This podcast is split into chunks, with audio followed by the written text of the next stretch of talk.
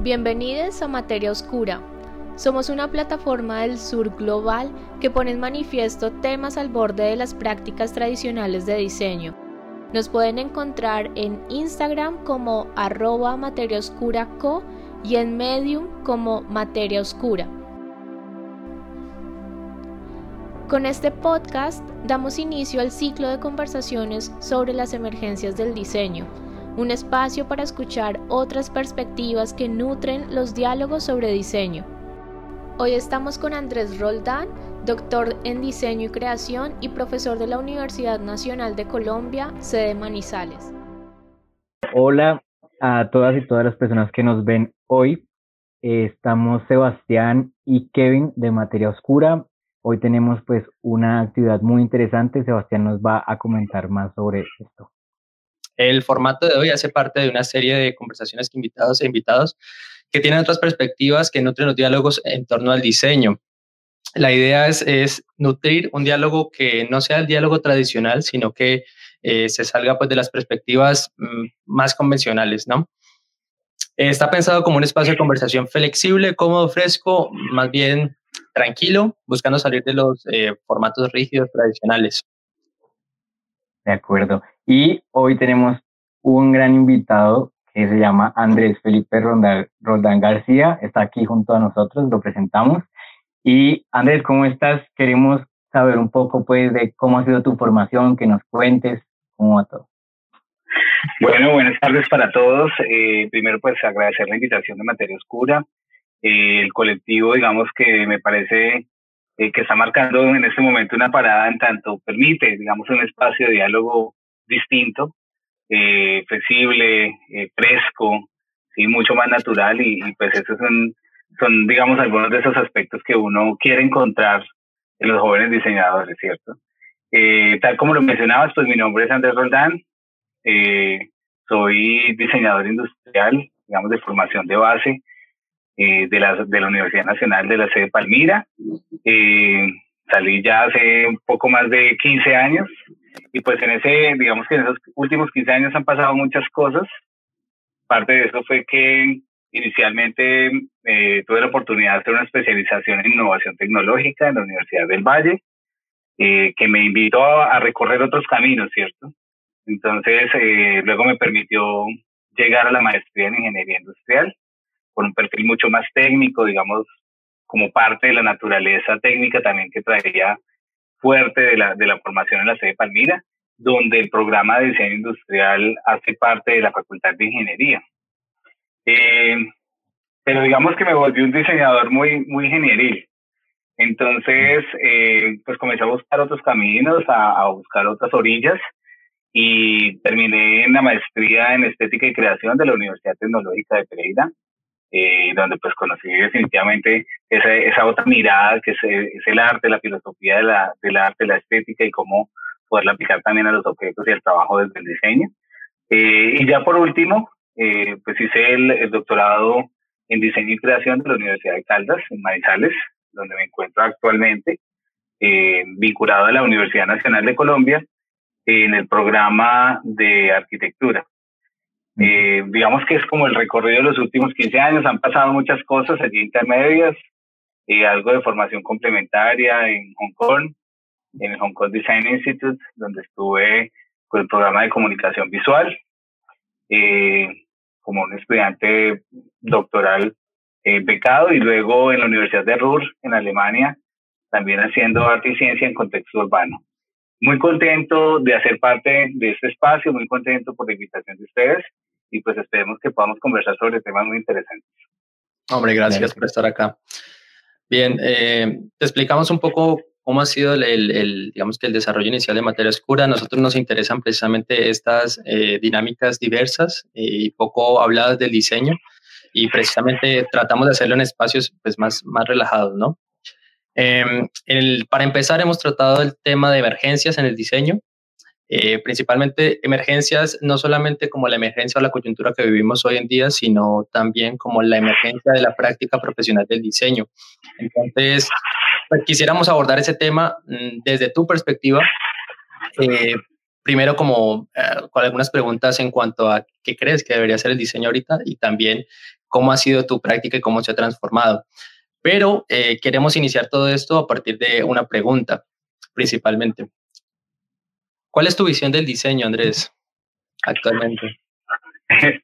Esa pregunta es, es bien difícil y, yo les, les, cuento algo pues como muy personal y es que eh, muy pocas veces digo que soy diseñador. ¿sí? Y no porque me avergüence ni nada por el estilo.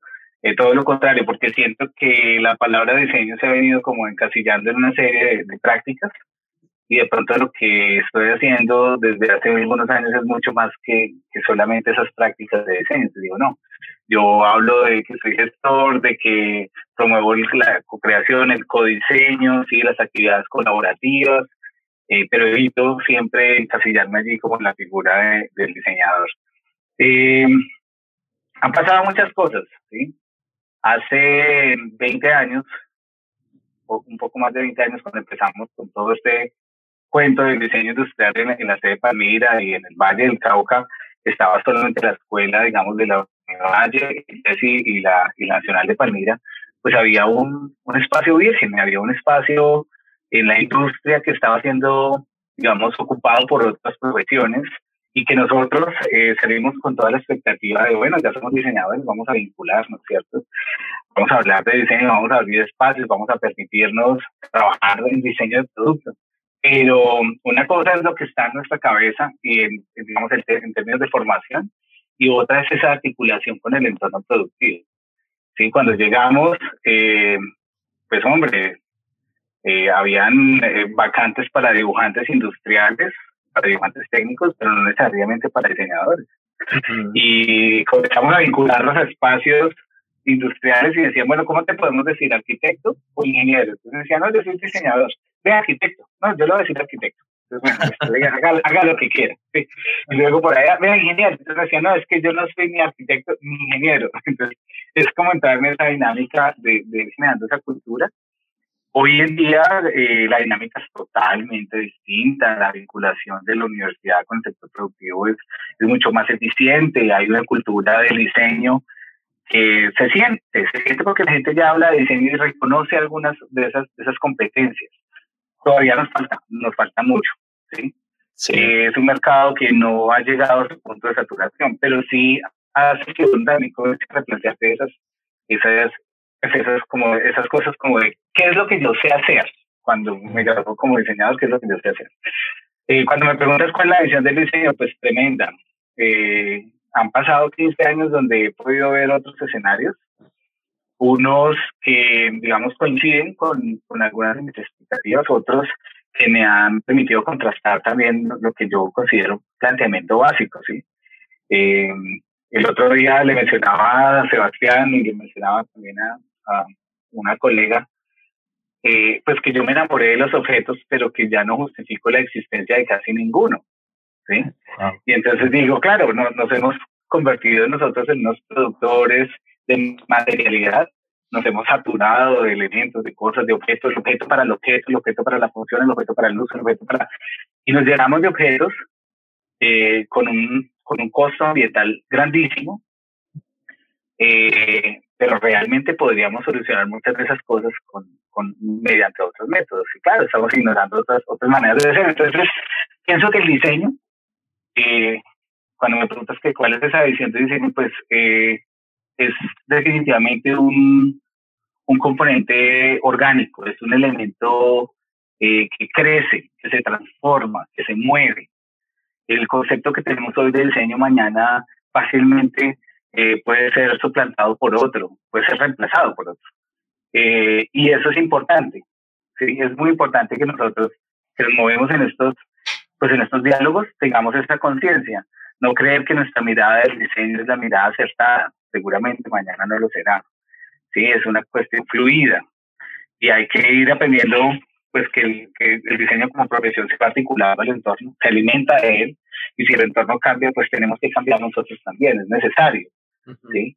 que es como una, un reclamo que en algún momento también abordamos en otro escenario, eh, frente a los métodos de enseñanza de diseño. Si el diseño en Colombia lleva X cantidad de años o tantas décadas, pues no podemos seguir enseñando el diseño de la misma manera. el entorno cambió, las, las ayudas, las herramientas, eh, los instrumentos cambiaron, nuestro campo de acción cambió, ¿sí? el mercado cambió y nosotros tenemos que ser muy conscientes de eso. Yo veo el diseño como un punto de convergencia, un, un lugar para poder equilibrar y armonizar el arte, la ciencia, la ingeniería, la tecnología, ¿sí?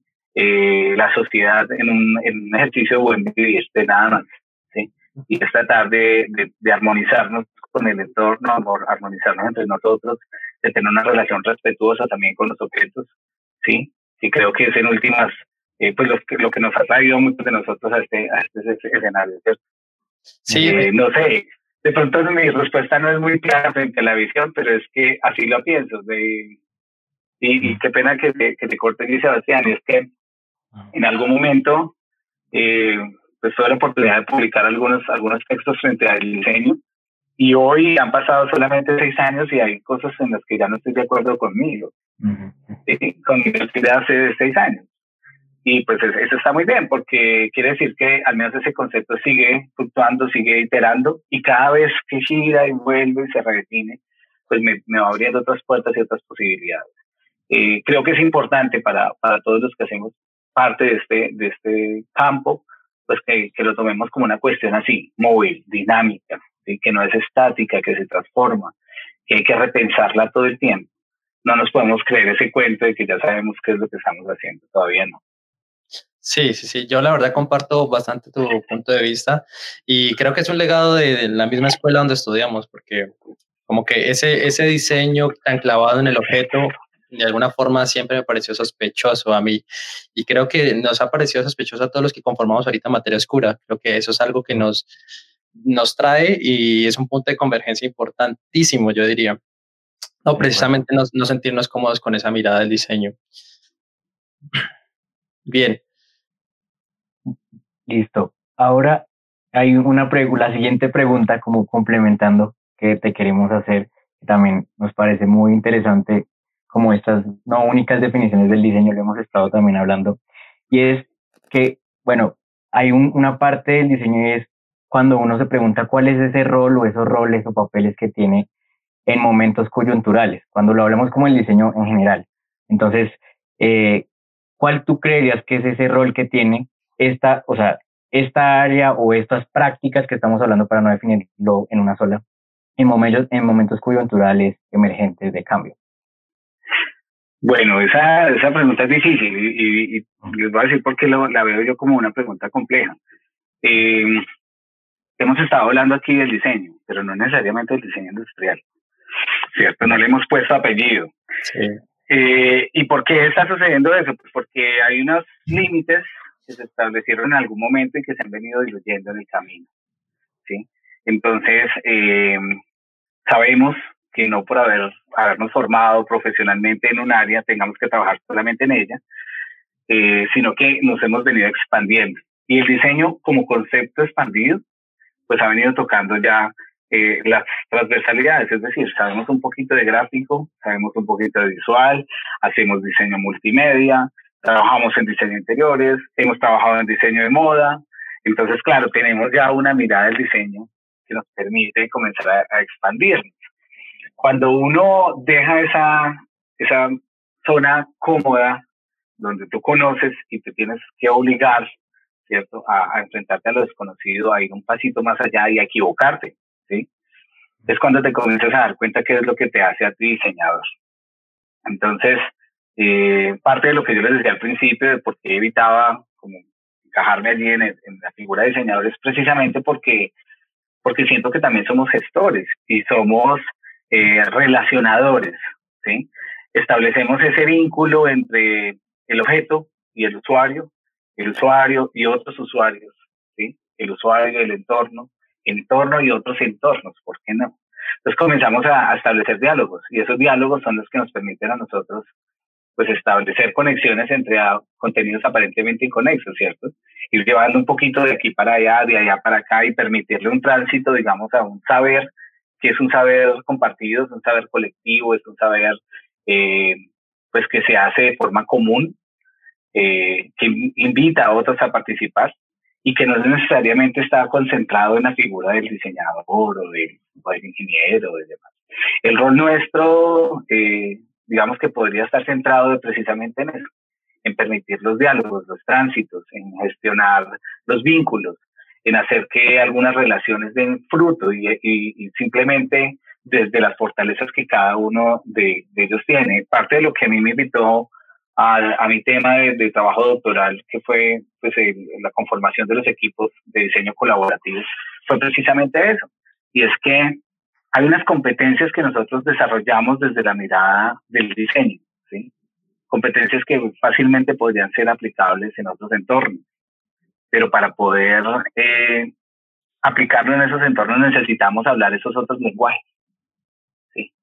en un momento como el que estamos viviendo, de, donde hay una situación inesperada, donde tenemos que trabajar con lo impredecible, nosotros venimos de una formación que nos permite trabajar con ese tipo de situaciones. Estamos eh, de cierta manera adecuados a no saber en qué va a terminar lo que estamos haciendo. ¿sí? Empezamos un proceso creativo sin saber a dónde vamos a llegar y esto está muy bien. Eh, vamos manejando las variables y lo vamos haciendo digerible hasta llegar a un resultado que fácilmente puede ser otro, pero que responde de una manera acertada o más acertada o menos acertada, pero responde a una, a una problemática. No todas las profesiones, no todas, eh, no todos los campos del conocimiento están preparados para manejar ese nivel de incertidumbre. Y yo creo que, que nosotros, eh, desde el ejercicio del diseño, eh, pues cumplimos ese error y ir, haciendo llevadera la situación para poder llegar a, resultados que seguramente no dependen de nosotros, sino de la sinergia del trabajo de muchas personas, ¿cierto? Eh, si me preguntas a mí por ese rol, yo creo que ese es el rol que tenemos, sobre todo en este tipo de situaciones. De acuerdo. Sí, yo creo que, bueno, es que ahorita que mencionabas el tema de la incertidumbre es algo que yo creo que todos atravesamos en algún momento durante nuestra formación, ¿no? Como esa, ese choque frente a lo que significa eh, eh, cualquier resultado, cualquier posible resultado de un proyecto, ¿no? Que no es tan normal, digamos, en carreras como la ingeniería, que no sabe cuál va a ser como el resultado final. O creo que hay algo mucho más claro en el diseño, es más más no se sabe, ¿no? Más como, como vaya saliendo, pues me, tengo que adaptar y pues así tiene que ser. Creo que no existe otra naturaleza distinta.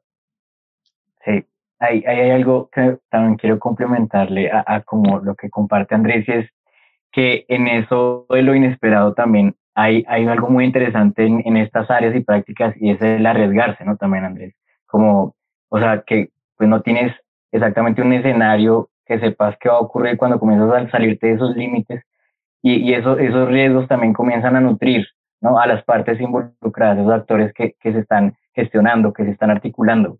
Entonces lleva a, tocar otras dimensiones también.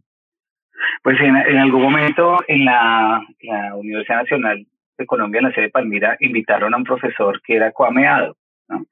Y Coame, que había sido diseñador de Mercedes-Benz, que era pues un maestro en todo el sentido de la palabra, keniano, eh, resolvía, digamos, muchas de las, de las cosas con materiales, con instrumentos, con herramientas que podían ser, eh, estar por fuera del alcance de muchos de los estudiantes, digamos, de, de Palmira, y, eh, y que no conseguíamos, porque sencillamente el contexto no lo ofrecía.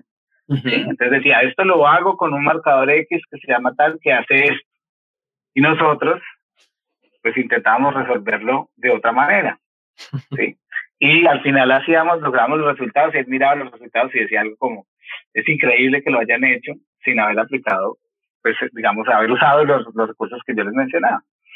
Y antes de irse, entonces dijo algo que me pareció muy bonito y que han pasado casi 20 años y me sigue dando vueltas allí, es que decía, eh, la visión del diseño de ustedes es una visión recursiva, ¿sí? Y esa, y ese solamente esa palabra de recursivo invita a pensar en que nosotros usamos lo que tenemos a nuestra disposición para llegar al resultado que, pretendemos llegar, sin saber todavía qué es, ¿no? Pero, pero digamos que no todas las profesiones están dispuestas a eso, a usar los recursos que tienen a la mano para eso. ¿Qué ha pasado ahora con una situación de, de confinamiento como la que tenemos, cierto? teníamos los computadores, teníamos el Internet, eh, lo usábamos para algunas cosas, pero tener que hablar de un distanciamiento social, eh, que es más un, un, pues un, mecanismo, digamos, de prevención y demás, nos obligó a pensar que nuestros recursos, lo que teníamos a la mano, podrían ser usados de una manera distinta. ¿Sí? ¿Y por qué no? Sí, uno dice, no, las videollamadas, sí, las clases virtuales, sí, claro, pero se puede ir un poquitico más allá. Entonces, eh, por ejemplo, en los cursos que yo tengo bajo mi cargo en este momento, eh, pues para los estudiantes de primer semestre les hice videojuegos. Entonces, claro, les programé los videojuegos desde mi casa, se los monté, les cargué los escenarios, ellos hacen levantamientos virtuales, los recorren, tienen unos puntos marcados, unos elementos de medida y con eso van construyendo, digamos, el, van haciendo la visita, ¿sí? La visita al lugar que yo quiero, pero yo lo, le voy adecuando los lugares y le voy cambiando los niveles de complejidad. Les hablo en el mismo lenguaje de ellos, ¿cierto? Entonces, cuando fui a explicar los controles, todos como que, profe, no, no, eso ya lo sabemos sí, sí, pero pues de pronto alguno nunca ha jugado online. No, no, no, ya lo sabemos. Entonces coloqué música, eh, bueno, nieve, algunas, algunas partículas y eso, ellos están súper acostumbrados a eso. Entonces les pareció súper fácil y me da mucha risa porque ya no me hablaban de la entrega final y después del levantamiento que tenía que hacer, sino que ya hicimos todo el videojuego. Y yo decía, no, no, es un videojuego, es, es un levantamiento en un entorno virtual y todo eso, pero claro. Entonces, me obligó a pensar también mi, mi quehacer diario con eso. Entonces digo, bueno, yo tuve las herramientas todo el tiempo, las tuve allí, no las estaba usando como debía. ¿sí? Entonces, creo que toda emergencia va a ser siempre una oportunidad. Toda crisis va a ser la oportunidad de, de repensarse. Y repensarnos nos va a permitir a nosotros optimizar el uso de los recursos. Por eso cuando Kwame decía es que ustedes tienen la mirada del diseño súper recursivo, claro, ahí es donde hay que dejarlo en evidencia. Esto es lo que tenemos, esto es lo que, de lo que disponemos, las capacidades con las que contamos. Ahora sí, ¿usted qué es capaz de hacer con eso? Le recordamos que estamos conversando con Andrés Roldán, diseñador y profesor de la Universidad Nacional de Colombia, sede Manizales. Este es el primer episodio del ciclo de conversaciones de materia oscura, un espacio para escuchar otras perspectivas que nutren los diálogos sobre diseño. Porque hablamos de emergencias y hablamos de, de un proceso coyuntural ahorita con el tema del COVID no sé si te has sentado a parar, te has detenido un momento, seguramente sí, eh, a pensar cuáles son, digamos que esos puntos críticos que de pronto nos aquejan a, Latinoamérica especialmente o a el sur global, de pronto hablándolo un poco más amplio, que, que los diseñadores a lo mejor podríamos participar, tal vez desde esta mirada multidisciplinaria que, que nos acabas de mencionar, Andrés. Eh, sí, no, hay, hay varias cosas. Eh, han pasado muchas cosas en este. Me, encanta este espacio porque me está permitiendo hacer un ejercicio de introspección, eso es la verdad. Entonces comienzo a mirar hacia adentro y digo, wow, ¿en qué momento pasó tanto? Eh, y qué ha hecho la diferencia, ¿cierto? ¿Qué ha hecho la diferencia, digamos, en este espacio? Yo estuve un tiempo también en Argentina. Bueno, eh, he volteado mucho. Eh, hace dos años y hace tres años tuve un par de proyectos cortos con un profesor de la NASA que se llama Roger Malina, eh, y quien es en este momento también es editor de la revista Leonardo, eh, una revista de artes, y decía, bueno, ¿por qué un latino? ¿Cierto? Porque, ¿Qué hacía yo ahí en ese equipo? ¿Cuál era el rol? ¿De qué se trata? Eh, y creo también que nosotros hemos, tenemos unos, algunos problemas culturales que los hemos dejado trascender al área del campo profesional y otras y otras ventajas que, que también nos hacen a nosotros eh, eh, distintos, especiales para, para poder participar de algunas dinámicas, digamos, colaborativas. Cuando hablo de, por ejemplo, un problema social, no sé si a ustedes les ha pasado, eh, quienes hemos tenido que aprender otros, otras lenguas eh, y hemos empezado a hacerlo en Latinoamérica. En Latinoamérica somos expertos en señalarnos y en decirnos los errores, ¿sí? Y, y eso está muy bien cuando se hace de una mirada constructiva. Pero, pero no, pero no siempre sucede así. Entonces uno, por ejemplo, y lo digo pues, muy, muy a título personal, y me siento muy cómodo hablando inglés cuando el, el entorno en general eh, son, son personas de todo el mundo que cuando lo hago solamente acá en Colombia. ¿sí? Entonces a veces hay eventos en Colombia donde me toca hacerlo y pues yo lo hago y siento que todos están pendientes del momento en el que me equivoco, me estoy mal, tenga un error eh, gramatical o algo por estilo, ¿cierto? Una, en la estructura. Y no, porque estamos hechos para señalar muy fácil, identificar muy fácil esos, errores. Pero ¿cuál es nuestra nuestro aporte, ¿cierto? Que yo identifico y cómo se, se construyo a partir de eso, ¿sí? Y creo que ahí hay un, problema cultural que hay que comenzar a trabajar y es a identificar el error como un, una potencia, ¿sí? Como un elemento que te permite llegar a muchas cosas buenas. Entonces, a no ir tan lejos, le pasa a uno como profe, le pasa a uno como profesional que dice, necesitamos cinco ideas para mañana y de ahí vamos a elegir una. ¿Y qué sucede? Se desarrolla muy bien una, la que se va a elegir, y las otras cuatro con las que se va a completar. Todos hemos pasado por una situación de ese tipo, sí. como profes, como estudiantes. Entonces, ese tipo de cosas, o sea, no se trata de hacerle jaque al sistema y tomar provecho y sacar ventaja, sino hacer los procesos reconociendo que el error es lo que nos va a permitir a nosotros y las pruebas es lo que nos va a permitir a nosotros pues obtener un resultado óptimo, ¿sí? Entonces creo que hay que hacer un cambio frente a eso. Eh, por fuera uno muchas veces puede equivocar una y otra vez, otra vez y decir una pachotada y otra y luego lo va afinando hasta que al final se termina pues lo que quiere hacer muy bien. Eh, en Latinoamérica en general pues hay de todo. Hay escuelas eh, sumamente flexibles, hay unas muy rigurosas, hay unas eh, donde hay una doctrina muy fuerte y cualquier cosa por fuera de la doctrina puede ser interpretado como rebeldía, ¿cierto? Eh, o como que está fuera del lugar. Eh, hay otras, eh, digamos, que nos, que nos han permitido establecer un diálogo desde los desconocimientos y eso me parece vital. ¿Usted de qué no sabe? Construyamos en lo que no sabe. Tenemos una capacidad de ir llenando esos espacios que van quedando, de armar la película, de completar, que desde lo que desconocemos, que nos hace a nosotros pues adaptables. Y recuérdenlo, eh, eh, Charles Darwin lo decía en, la, en, la, en su teoría de, evolución de las especies, ¿cierto? La especie que sobrevive no es aquella que es más fuerte, sino aquella que más rápido se adapta a los cambios.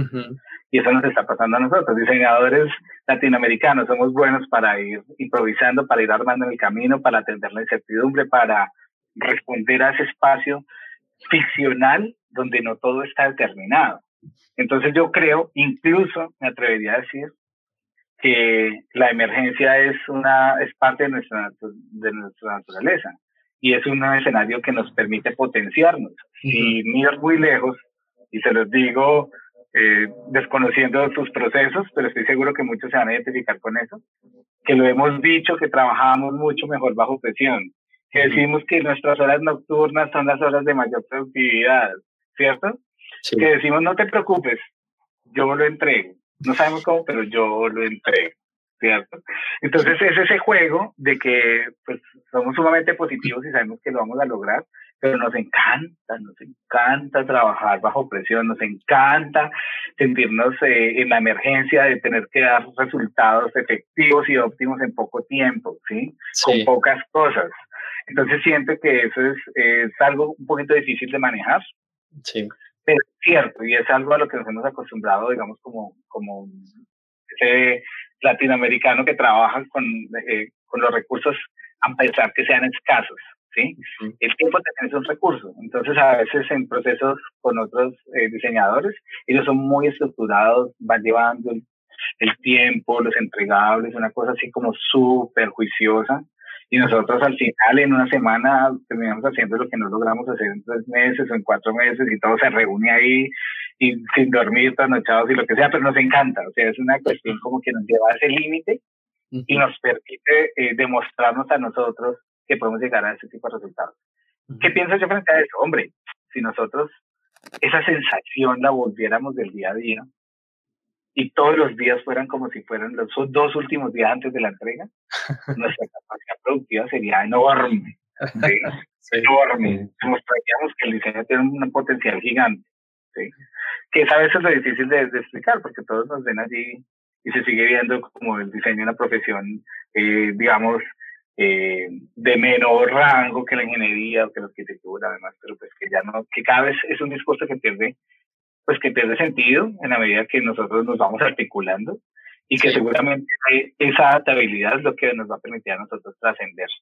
Eh, el otro día creo que le decía a Sebastián o, a Valentina, no estoy seguro, que, que pues yo a veces hablo de la muerte del diseño, ¿cierto? Y es un tema que, que tiende a ser difícil de aceptar.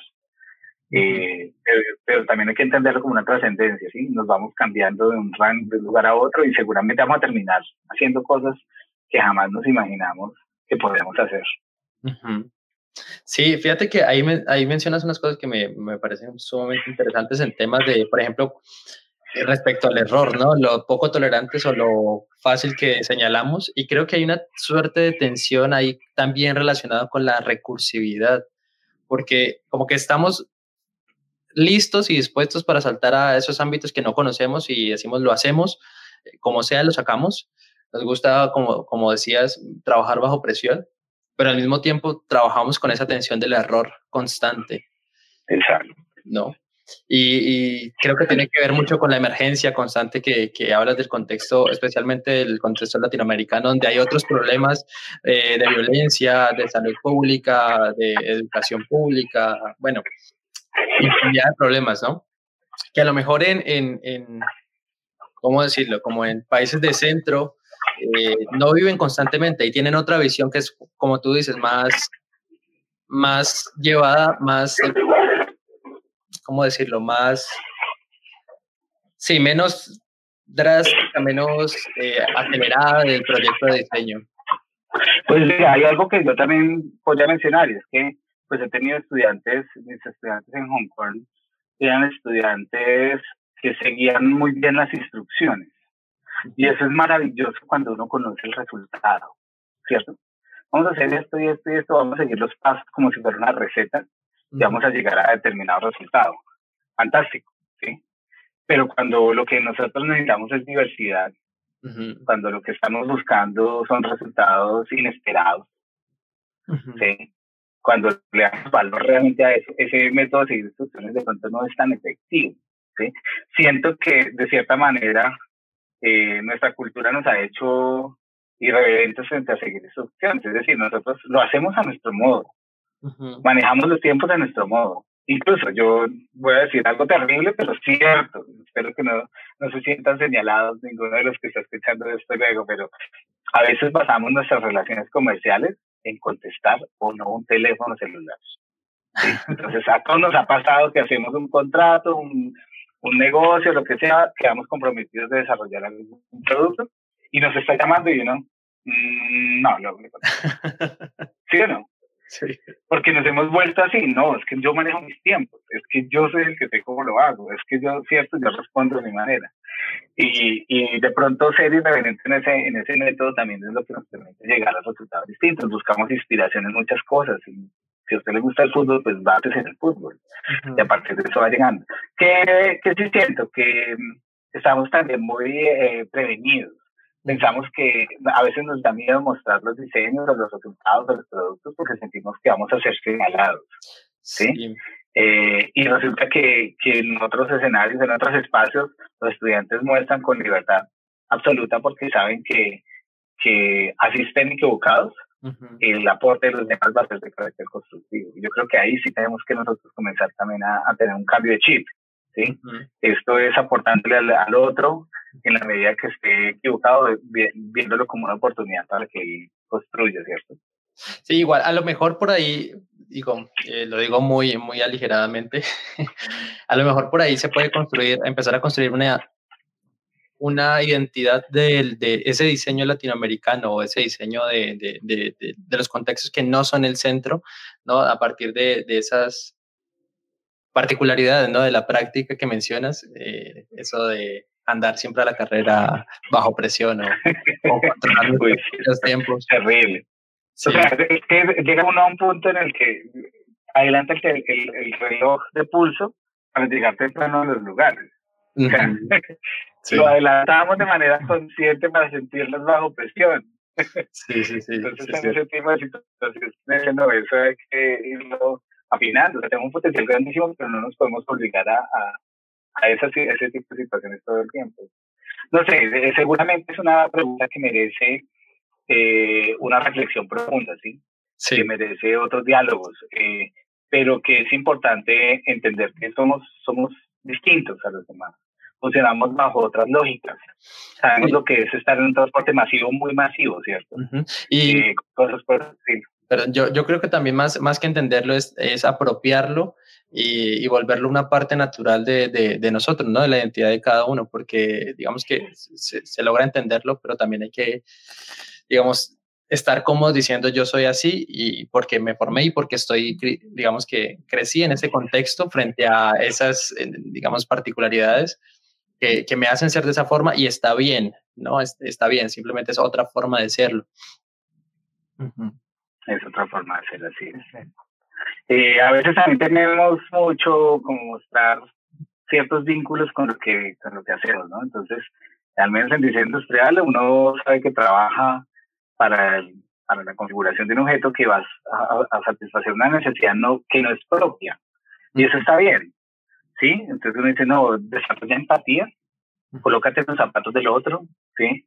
Eh, recibe este objeto, atiéndelo, haz lo que, lo que sea, pero entonces no generes ningún vínculo, ¿sí? Ten cuidado con generar un vínculo.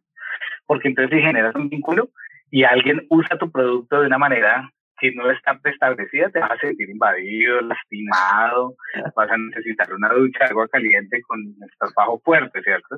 Pues porque a uno le duele, uno dice, yo lo diseñé para esto y lo están usando para esto otro. Eh, pero pues a lo que yo veo es que eh, de pronto generar esos vínculos no está tampoco tan mal.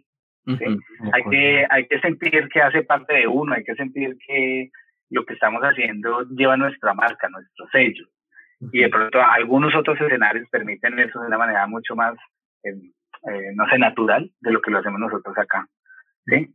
Entonces, bueno, eh, yo también tengo pues un montón de, de discusiones frente a eso también, porque no se puede llegar al otro extremo, ¿cierto? Sí. Entonces lo vemos mucho en arquitectura, ¿sí? Tal obra es fantástica porque es de fulanito de tal. Si no es que es fulanito de tal, entonces uno va y la habita y dice, es que es inhabitable, es invivible, ¿sí? 20 minutos y me quiero ir. Eso está terrible, está, no, no quiero estar ahí. Tiene problemas de humedad, tiene problemas, sí, es que hizo fulanito tal, entonces. Pues hombre, el autor por el autor no puede ser garantía de un buen desarrollo. ¿sí? Sí, sí, Ese vínculo debe existir, pero tampoco a ese nivel. Y eh, pues nosotros, o sea, pasamos de un extremo al otro. En diseño industrial muchas veces espera que el producto sea masivo, comercializable, ¿cierto? Que se lo encuentre en el supermercado, que esté en el bolsillo de todas, de todas las personas de la ciudad, fantástico, pero que nadie sepa qué es, quién estuvo, qué estuvo detrás de eso. Entonces es como del anonimato a la, al, al, protagonismo, ¿cierto? Y hay que tener como, como una armonía en ese, en ese juego. Sin embargo, sí creo que uno debe generar eh, ese vínculo para, para permitirse repensarlo, así como repiensas sus ideas y, y sus planteamientos. Asimismo, 20 años después, de tener un diseño súper exitoso, usted podría volverlo a tomar y decir, hey, creo que ya no estoy de acuerdo con algunas de estas cosas y ¿por qué no volvamos a hacer? Eh, una otra pregunta, sí, por casualidad, eh, respecto a tus experiencias en el extranjero. Hombre, ¿qué rescatarías tú de, de cómo, cómo es? Yo sé que hay diferentes formas de diseño, pero digamos que hay, hay otras formas que, que hacen como que son bastante diferentes ¿no? a, las formas que, son más propias de Latinoamérica o de, Colombia, que fue donde que nos formamos. ¿Qué rescatarías tú o qué crees que, que, por fuera vale la pena como traer en la forma de la práctica general del proyecto? Porque como dices, tampoco es, es cuestión como de rechazar, ¿no? Sino que hay que saber escuchar finalmente. Sí, eh, no sé, es que siento, por ejemplo, cuando tú dijiste lo de traer, yo, yo hice caras porque yo, yo sufro a veces con eso, ¿cierto? Hay prácticas que, que podrían traerse acá y que serían exitosas y hay otras que definitivamente no, o sea, llegarían descontextualizadas. Todos lo sabemos. eh, hay varias cosas y, y, por ejemplo, yo menciono que acá se, se adaptaron algunas metodologías que a veces se han venido malinterpretando cuando hablaba ahora sobre la muerte del diseño y muchas otras cosas ahí que vienen de la mano en reflexiones, es que apropiamos, por ejemplo, metodologías como la del design thinking, ¿cierto? Mm. Eh, que he escrito sobre esto, que he hablado en algunos escenarios sobre eso, pero que no soy un, un defensor, digamos, de, de, la metodología como tal. Y no porque sea mala, seguramente es buena, ¿sí? Nuestro contexto se interpretó de, muchas maneras diferentes. Y esto hace que, que, por ejemplo, uno llega a una empresa, que puede ser una empresa grande acá en Colombia, a hacer una consultoría y entonces te dicen, no, por favor, háblate con Orlando, tipo de, de financiero, asistente 2 de, de, del principal de financiero, pues. Entonces llega uno allá y, hola, me mandaron a hablar contigo, pero no sé por qué. Dice, ah, no, es que yo hice un diplomado en Design Thinking, entonces yo soy la persona indicada a desarrollar los productos acá. Entonces yo, oh, por Dios. ¿Me estás diciendo en serio? Sí. Pero son cosas que pasan. ¿sí? Son cosas que pasan. Entonces a veces las lecturas en, este, en nuestro contexto, allá se hizo para otras, para, para, digamos, generar una cultura del diseño y agilizar algunas, algunas dinámicas, pero no siempre se lee igual, ni se lee bien. Entonces, claro, ya en algunos escenarios acá se siente como que seguir esos cinco pasos te va a convertir a ti en un diseñador. Y resulta que nosotros que hemos estado inmersos en este espacio sabemos que es mucho más allá de solamente esos cinco pasos. Se están reuniendo, digamos, algunas de las actividades, pero no, no con eso las está contemplando todas. Incluso es un proceso de pensamiento. Entonces, eh, a veces traer algunas prácticas hay que traerlas con cuidado, porque si bien mucha gente habla de diseño chévere, nos, nos dio visibilidad, eh, si el diseño se desarrolla como una competencia de seguir cinco pasos, y no estoy hablando solamente de esa metodología, sino de muchas otras también que a veces se han implementado acá, se han traído así, eh, pero si se vuelve, sigue esta receta y verá que hace diseño, es probable que la competencia, la competencia del diseño, se vuelva transversal a la vida, ¿sí? Es decir, la enseñan desde kinder, o la enseñan en jardín, se desarrolla en primaria, en secundaria, cuando usted llegue si se una competencia, tenemos hoy lectoescritura y tenemos diseño. ¿Listo? Entonces tenemos español, social y tenemos diseño. Y resulta que cuando eso pasa, que es lo que yo menciono allí, pues seguramente al volverse una competencia tan diseminada en todos los niveles y a todas las escalas y en todas las figuras, pues seguramente es una competencia que haría que la profesionalización del diseño desapareciera. Es decir, la profesión del diseñador como tal desaparecería porque es que ya es una competencia apropiada por todos. ¿sí? Eso puede pasar, ¿sí? Ahora, ¿qué postura tendríamos nosotros frente a eso? Ah, bueno, ¿no? nos morimos como se murió el diseño y nos morimos, o nos redefinimos, nos expandimos, nos repensamos y comenzamos a hacer otras cosas, ¿cierto? A llevar el diseño más allá. ¿Sí? Más allá. Y ahí un primer paso sería soltar un poco los productos, los objetos, pasar a los servicios, por ejemplo pasar a los sistemas, pasar a las organizaciones, pasar a la sociedad, hacer diseño para el cambio social.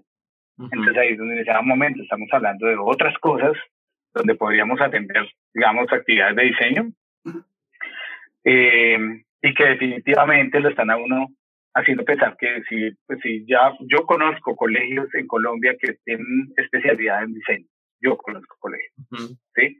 Y ellos ven software, ven eh, materialidad, eh, ven expresión gráfica, ven un montón de cosas, llegan súper preparados, cuando salen de un salen súper preparados, digamos, para estudiar diseño. Es una competencia que se ha venido aterrizando y en la medida que se va aterrizando y va cambiando de nivel, obliga a que, los, a los, que los profesionales de diseño comiencen también a repensar su rol. Oye, ¿para dónde vamos? ¿Qué es lo que estamos haciendo? ¿Sí? ¿Qué es lo que vamos a terminar haciendo? Eso me parece que es bien importante. Claro, incluso pasa en otras eh, ramas del diseño, como el diseño de interacción o, animación o programación, que, que cada vez, digamos que el núcleo de, de, esa carrera o esa profesión, si se puede llamar así, no está propiamente en las universidades, sino también está en, en digamos, cursos en otra parte, en talleres de forma, digamos, independiente, particular. Entonces la construcción como que se particulariza por fuera de las, de las universidades, tocando un poco también el tema educativo. Y, y eso creo que las nuevas generaciones ya se sienten un poco más cómodas, ¿no? No, no sé si te, tienen la misma percepción, o sea, cada vez yo veo que, que la, la, la, la, formación propia no se delega solamente al papel de la universidad, sino que se delega a partir de las decisiones que está haciendo la propia persona para construirse, ¿no? En esa medida te da la libertad de construirte como a ti te dé la gana como tú quieras construirte, no como la universidad te dice o como un pensum te dice que tienes que ser finalmente. Pues, pues mira, yo, trato de complementar algo diferente a eso y es que quiero que lo piensen en la, en la situación en la que nos encontramos actualmente, la situación sanitaria. los jóvenes de hoy, los quienes entran a las universidades, no son los mismos que entrábamos hace 20 años y no son los mismos de hace 40 años, ¿cierto? Para muchos, eh, ir a la universidad era ir, desarrollar competencias, aprender, tener un saber, desarrollar, tener conocimientos que le permitieran anclarse a un sistema productivo, comercial, industrial, ¿cierto? Ser, digamos, eh, independiente, autónomo en el tipo de trabajo que puede hacer, desenvolverse, desarrollarse profesionalmente. Para algunos. Para otros, eh, entrar a estudiar diseño industrial era la posibilidad de aprender sobre un, algo o una temática que podría ser aplicable, que podría ser aplicable, ¿sí? Ya lo estamos dejando en duda. Pero hoy en día, hoy en día quienes entran a estudiar diseño, por ejemplo, son estudiantes que buscan otras cosas, ¿sí? Y las universidades han corrido, digamos, durante lo que va de la pandemia con, con unos niveles de tensión altísimos, sí.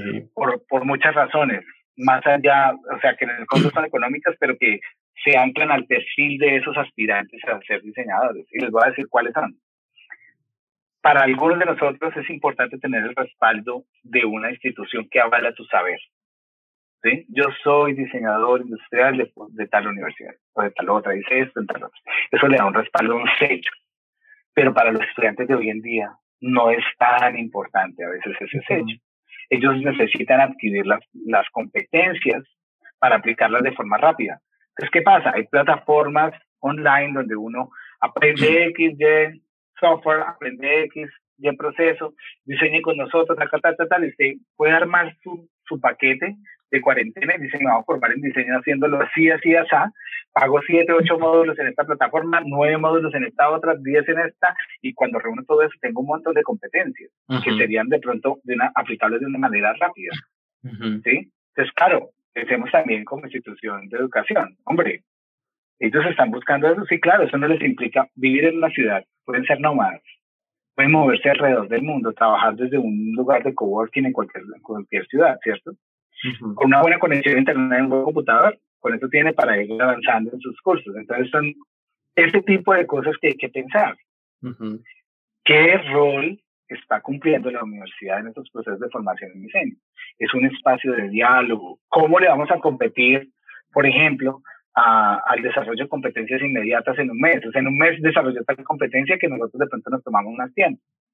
¿sí? Por eso el, el sacudón, ¿cierto? Claro, llegamos a la era eh, de la virtualidad, no de la formación virtual, de la virtualidad, pues digamos que presionados en un transcurso de dos meses todos eh, se aislaron todos deben desarrollar estrategias para, para formar a sus estudiantes a partir de una pantalla. Pero estamos compitiendo de, cierta manera con este tipo de desarrollo de competencias. ¿Qué es la universidad? ¿Qué es lo que permite que nosotros tenemos que ponerlo como valor agregado para en ningún momento ser suplantado por ese desarrollo de competencias? Que no quiere decir que esté malo, simplemente que la universidad tiene que repensarse también. Muchas veces se hace más universidad en la cafetería de, la, de la institución, ¿cierto?, que en el aula. Y eso es valioso. O sea, el espacio de, de, interrelación, de, de chisme, ¿cierto? Cuando pasa y dice, oye, ¿tú qué estás haciendo? No, para el taller estamos haciendo tal proyecto. ¡Ay, qué chévere! Y aportan de una manera libre. Sí, cuando se da ese, ese, ese espacio universal del que tanto me, me repetían en las clases en la universidad en algún momento. esa, universalidad, esa universalidad de conocimiento que, pues bueno, eh, digamos que de pronto podría estar en crisis, ¿no? También eh, con, la coyuntura actual, eh, digamos que desde la perspectiva que lo mencionas, ¿no? O sea, es que uno a veces va a clase porque es un ejercicio de catarsis. O sea, usted está en su casa sufriendo con un proyecto y ya y él dice, no, no te preocupes, te es entregado así. Tú dices, no, yo no lo quiero entregar así, porque tú sabes que le falta, que le puedes hacer más, que no es que vas a clase a hacer catarsis, a contar a los demás lo que estás padeciendo, a que ellos te, te apoyen, a que hay un montón de cosas que pasan allí que no nos hace humanos, ¿cierto? Y le da, le da, digamos, a la universidad el espacio humano. Y es lo que no podemos perder, es el principal reclamo que le hago yo a este tipo de plataformas virtuales. Y es que no podemos perder lo humano sea, el contacto que teníamos, del calor de sentirnos apoyados por los demás, de aportarle a los otros de manera libre, ¿sí? De eso me parece que, que, hay, que, hay que tratar de traerlo acá. Y ha sido un reto gigante para los profesores. ¿sí? Yo solamente llevo 15 años de profe, ¿sí? Pero los profes que llevan más de 20 años, de 30, de 40 que tienen un hacer que ya está incorporado en su, en su cotidianidad, cambiar ese rol y tratar de rescatar lo valioso de sus clases y llevarlo a la virtualidad, pues ha sido todo un reto. Claro. Pero bueno, lo positivo es que por lo menos salen las preguntas, ¿no? Salen como esas de un estado de adormecimiento que, que estaban muchas universidades, yo creería, eh, como en ese papel de simplemente dar información y, y, ya, y graduar personas, graduar estudiantes. Pero bueno, bien. Eh, bueno, creo que de las de, así de las preguntas, eso sería como más o menos para ya el, el cierre de, de como lo, lo, que venimos hablando y dialogando hoy. Eh, y a mí me parece importante que dentro de todo esto que hemos hablado también, Andrés, nos puedas compartir dónde podemos encontrar lo que nos has contado para que la gente también que esté viendo esta, esta conversación pues puedan también verlo. En dónde pueden encontrar lo que tú has escrito, eh, tus diálogos, dónde pueden verlo. Bueno, hay, hay eh, pues varias cosas. Hay diferentes formatos, ¿cierto? Eh, y yo he tratado como de, tratar de, de, centralizarlo en un sitio web eh, que es andresroldan.weebly.com porque es un, eh, una plataforma libre, ¿cierto? Trato de promover esas plataformas libres. Tengo un host, digamos, y mi, y mi sitio donde cargo los archivos pesados, los recorridos virtuales, las plataformas, todo lo que es digital, lo trato de cargar allí, pues que me toca a veces eh, socializarlo con clientes por allí, pero promuevo las plataformas eh, gratuitas porque creo que hay eh, un potencial grandísimo, además que uno puede, a veces son eh, de código abierto y uno puede hacer sus propios desarrollos y compartirlos allí. Eso me parece valioso. Eh, ¿Qué pienso? Pues que que las maneras de socializar y de publicar también son muy variadas. Yo, digamos, me muevo en un entorno en donde todos quieren publicar en revistas categoría A, ¿cierto? Cuartil 1, y que tengan una chain de alto y bueno, un montón de cosas, pues porque digamos que el entorno de la investigación es reconocida eh, y el sistema de investigación que tenemos nosotros acá en nuestro país, pues obliga a que, a que lo pensemos así. Pero hay otras maneras de socializar, las expresiones artísticas, los montajes, instalaciones interactivas, los espacios eh, de relacionamiento, digamos, social, también son espacios de, publicación. Y son espacios que eh, a veces tienen mayor trascendencia, incluso un artículo en una revista X, por allá en un país lejano, escrito en un idioma que no muchos eh, pues les interesa o desarrollan, pues no lo va a leer sino, no sé, 20 personas 100 en un año tal vez. ¿Sí? Mientras si tú haces un evento en la plaza de tu ciudad, invitas a las personas y les permites una experiencia cierto distinta, pues vas a tener un alcance mayor, un impacto mayor, vas a permitirle a otros eh, de pronto no estar mediados por la virtualidad, por la lectura, sino hacer otro tipo de lecturas. ¿sí? es, es, y yo, yo, promuevo eso, me parece que es muy valioso. Hay que invitar también a los pelados, a los nuevos investigadores, a los nuevos diseñadores, a los nuevos profesores a que busquen maneras, ¿cierto?, de socializar sus conocimientos, de compartirlos, espacios de diálogo que vayan más allá de solamente la escritura del artículo, la escritura del libro, demás. Se los digo yo que, que hace parte de mi trabajo diario, ¿sí? eh, de publicación, pero, pero sí hay que hacerlo, porque ese es, ese es un llamado a lo mismo que hablamos ahora, a no perder esa humanidad, ¿cierto? Eso que nos permite eh, hacer empatía con una sonrisa, eso que nos permite eh, no sé, hacer una actividad lúdica donde las personas se aproximan a un concepto, a una idea, donde pueden cambiar sus maneras de pensar, les queda el bichito mucho más fácil que leer muchos artículos o que invitarlos a eso, que va como en, un segmento muy determinado. Eh, ¿Qué pienso? Pues que espacios como el que están viendo ustedes aquí, con Materia Oscura, es una, un espacio valioso, sumamente potente, porque es hablar de, digamos, sin la estructura rígida que, implica una conversación académica, eh, pero sí como claro algunas, algunas semillitas, ¿cierto? Dejar algunas inquietudes que uno pueda seguir masticando con el tiempo, que necesariamente eh, implicarán eh, algunas neuronas antes de dormir, usted cierra los ojos y se queda pensando en algunas de las cosas que se detonaron de aquí eh, donde nadie tiene la razón. Eso me parece importantísimo. Ninguna postura debe ser la postura eh, doctrina máxima o algo así por el estilo, no, son posturas abiertas, son pensamientos, reflexiones que vamos sacando con el tiempo. Han pasado 15 años desde que un cartón me acredita a mí como diseñador, ¿sí? El cartón está guardado, como seguramente le pasa a muchos de ustedes, mm. ¿sí? Pero el hacer, el aprender a incorporarlo en nuestra vida diaria, el volverlo un estilo de vida, el volverlo una manera de pensar, es donde uno dice, claro, yo soy diseñador todo el tiempo, ¿sí? Todo el tiempo, porque entonces desarrollo eh, una empresa, monto un, tengo un emprendimiento y queda diferenciar mi emprendimiento de otro que no fue formulado por los diseñadores, ¿sí? Ese tipo de cosas. En alguna vez en una conversación con un profesor Camilo Angulo, hablábamos sobre qué pasaría si el presidente fuera un diseñador, ¿sí? Y él se atrevió a escribir un artículo y escribió el artículo para, para eh, una revista argentina, que es Colombia con un presidente diseñador. Claro, y entonces comienza a contar qué tipo de ventajas podría tener. O sea, es que gobernar también puede ser un ejercicio de diseño. Por eso yo hablo del diseño que va más allá de lo material. El ejercicio de gobierno es un ejercicio que puede ser fácilmente de diseño. Nuestro tipo de pensamiento, nuestro tipo de formación, nuestro tipo de, de, de digamos, la facilidad que tenemos para interrelacionar lo que está sucediendo podría permitirnos a nosotros desde una mirada sistémica, estratégica, gobernar un país. ¿sí? ¿Y, qué implicaciones tendría eso? ¿sí? ¿Qué beneficios tendría eso? Eh, tenemos que ser conscientes como diseñadores que nos hemos formado en algunas competencias, hemos eh, vuelto cotidianas algunas prácticas, pero que tenemos que complementarnos. Nosotros no somos los salvadores del mundo, no vamos a cambiar el rumbo de la tierra, ¿sí? Pero si sabemos gestionar nuestras competencias, vamos a saber complementarlas, ¿sí? Necesitamos de otros. Sí. Y esos otros nos hacen fuertes y nosotros podemos ser muy fuertes a esos otros, ¿sí?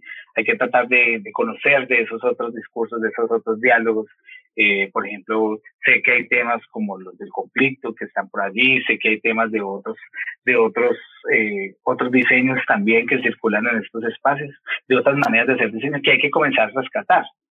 y, y, uno de los ejemplos que le mencionaba a, Sebastián el otro día era que, que había escuchado a un profesor en la Universidad del Valle hace unos años hablar de todo lo que implicaba el postconflicto.